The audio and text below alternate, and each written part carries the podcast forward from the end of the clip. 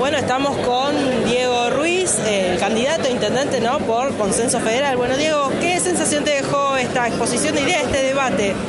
La realidad eh, muy positiva, muy contento, eh, muy feliz porque siendo diferentes personas, con diferentes ideas y con diferentes eh, representaciones políticas, creo que podemos pensar una ciudad en conjunto. Cada uno se lleva del otro lo que más le interesó, la cuestión más positiva. Así que creemos que es la forma. Estoy contento y conforme porque es la forma de trabajar, no hay otra. Hiciste mucho hincapié en la mm, en el apoyo, ¿no? En, no en el apoyo, sino en, llamar a las instituciones para trabajar en diferentes temas. Eh, me pareció muy importante y muy, ¿no? Muy que hoy en día no se tiene tan en cuenta.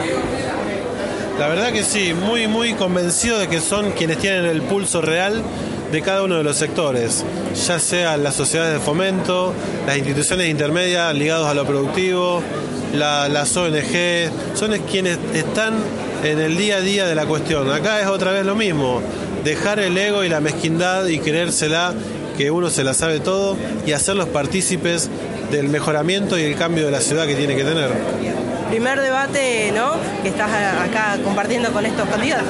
Sí, sí, la verdad que sí, conforme. Hubo mucho respeto, lo cual valoro mucho. Hubo un contrapunto ahí en algunos, en algunos candidatos, pero nada que nos haya llamado la atención. Así que bien, conforme, contento.